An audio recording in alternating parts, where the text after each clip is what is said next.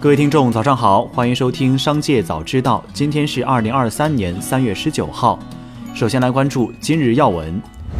经合组织发布最新一期经济展望报告，预计二零二三年和二零二四年全球经济将分别增长百分之二点六和百分之二点九。报告将2023年中国经济增长预期从此前的百分之四点六上调至百分之五点三。同时，经合组织的报告指出，大部分国家的通胀率在2023年和2024年逐渐放缓，但直到2024年下半年，通胀率仍将高于各国央行设定的目标。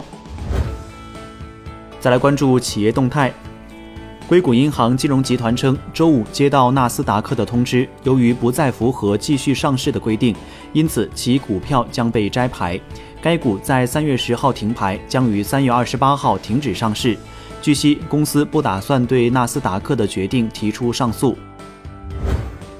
三月十六号，赛诺菲宣布其肝精胰岛素莱德时在美国降价百分之七十八，对于所有患者自费部分将不超过三十五美元，无论是否有商业保险。同时，古赖胰岛素也将降价百分之七十，新的价格将于二零二四年一月一号生效。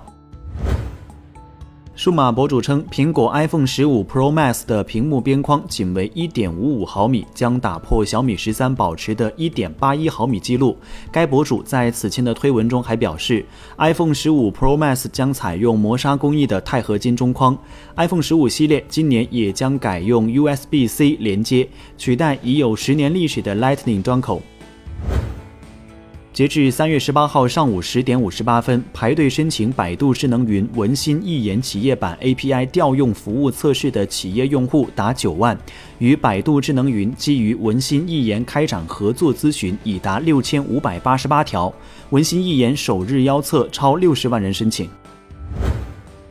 中国华融表示，诚恳接受财政部处罚决定，将根据《中华人民共和国会计法》及相关法律法规，持续强化内部控制，优化全面风险管理体系，按照夯实基础、稳中求进、提质增效的总体思路，进一步强化在服务国家战略、支持实体经济等方面的重要作用，认真履行好金融资产管理公司的职责使命。当地时间周五，Meta 在美国推出类似推特的付费加蓝微服务，网页端月费十一点九九美元，而 iOS 和安卓平台则是十四点九九美元，以此探索广告之外的收入来源。去年。推特被埃隆·马斯克收购后，推出付费蓝微认证服务，将此前仅限于政治家等公众人物的蓝色标识开放给公众，月费七点九九美元。iOS 端为了应对苹果税，则为十点九九美元。再来关注产业新闻。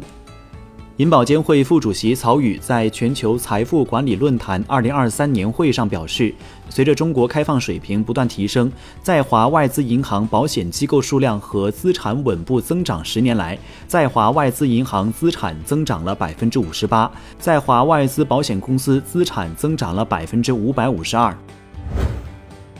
据世卫组织官网显示，在新闻发布会上，世卫总干事谭德赛表示，世界现在的情况肯定比大流行期间的任何时候都要好得多。他解释称，过去四周每周报告的死亡人数首次低于三年前我们第一次使用“大流行”一词时。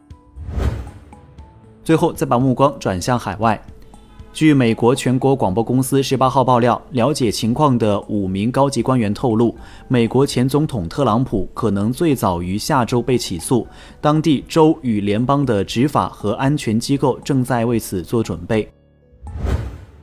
西班牙国家气象局提供的数据显示，虽然2022年12月至今年2月之间降水量有所回升，但该国的干旱情况并未缓解。由于过去三年内降水量始终不足，西班牙已经进入长期干旱状态。干旱状态也已经造成该国的经济损失。西班牙国家气象局发言人鲁文德尔坎博表示，接下来数月内，西班牙的干旱仍将持续，降水量预计不会出现大幅度增长。